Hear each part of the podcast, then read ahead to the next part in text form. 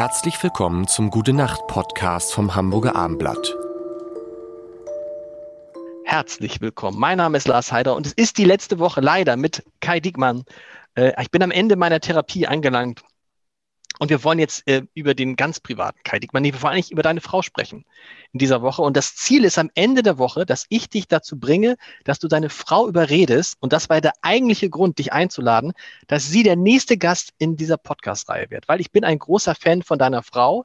Ich liebe ihre Bücher. Ähm, und äh, hat natürlich auch damit zu tun, dass in diesen Büchern du kommst ab und an mal vor. Aber darüber will ich gar nicht, erstmal gar nicht sprechen. Eigentlich müsstest du ja gar nicht mehr arbeiten, weil wahrscheinlich könntet ihr beide von diesem Mami-Buch lesen, leben, oder?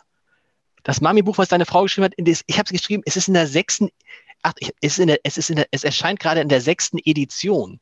Das ist, glaube ich, nicht Auflage. Die Edition ist noch was, das hört man wahrscheinlich nur bei Büchern. Ab wann ist eine Edition? Ab, 100, ab der hundertsten Auflage heißt es dann Edition? Ich habe keine Ahnung, aber tatsächlich ist das Mami-Buch ein unglaublicher Longseller und ihr ähm, wahrscheinlich größter ähm, kommerzieller Erfolg.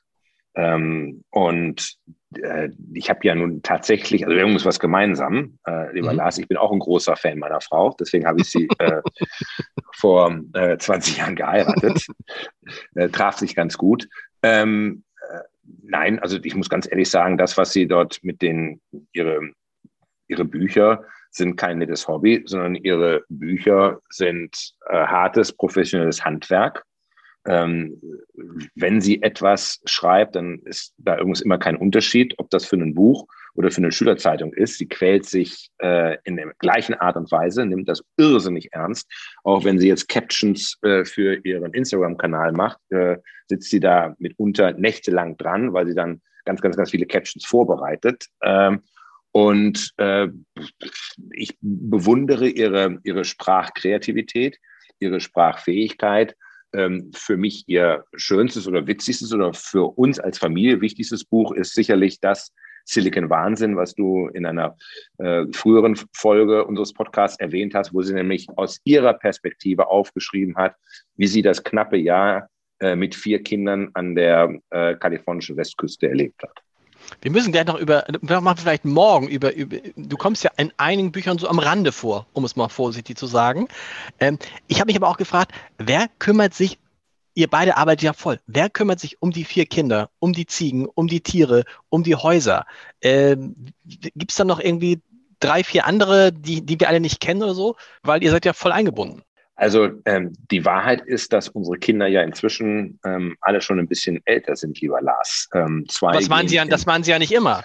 Nein, das ist richtig. Inzwischen gehen zwei in England zur Schule. Eine äh, äh macht gerade ihr IB und wird dann wohl in die USA gehen. Und die jüngste hat sich jetzt auch gerade für England entschieden, so dass wir ähm, gerade neuen Begriff gelernt hatten, den wir nicht kennen, dass wir ab September dann sogenannte Empty Nesters sind. Also auch ein Zustand, an dem wir uns noch äh, gewöhnen müssen. Aber zum Glück haben wir dann ja noch die äh, vielen Katzen und äh, die Ziegen. Äh, Im Ernst, nein, ohne Hilfe äh, wäre das natürlich so nicht gegangen. Und wir hatten über Jahre das Glück, dass äh, meine Schwiegermutter mit uns in einem Mehrgenerationenhaushalt wirklich gelebt hat, die seinerzeit gesagt hat, erst ich komme von Kiel nach Hamburg und dann ich ziehe mit euch äh, von ähm, Hamburg äh, nach Potsdam, ich komme mit und uns natürlich an der Stelle wahnsinnig viel abgenommen hat. Und äh, richtig ist auch, dass wir äh, eine Haushälterin über Jahre hatten, äh, die ja auch von Katja in ihren Büchern beschrieben wird, Ella, die mit uns gelebt hat, äh, die sogar mit uns in Silicon Valley gegangen ist, beziehungsweise sie ist nicht in Silicon Valley gegangen, ist zu Hause geblieben und kam dann, glaube ich, vier Wochen oder so später überraschend nach. Und das ist der große Moment für Katja, als es an der Tür klingelt und Ella steht dort vor der Tür. Also da muss ich einfach sagen, da waren wir privilegiert, ähm, dass wir diese Unterstützung hatten. Ähm, ein Vorteil von Katja ist natürlich gewesen, dass sie diese Bücher hat von zu Hause schreiben können. Ne, du weißt ja, als ich sie kennengelernt habe, als wir ein Paar geworden sind, da war sie Kolumnistin bei Bild, ich war Chefredakteur.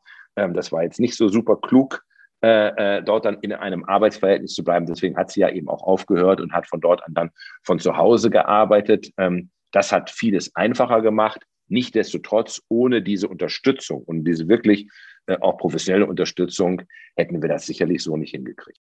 Gute Nacht. Gute Nacht. Weitere Podcasts vom Hamburger Abendblatt finden Sie auf abendblatt.de slash podcast.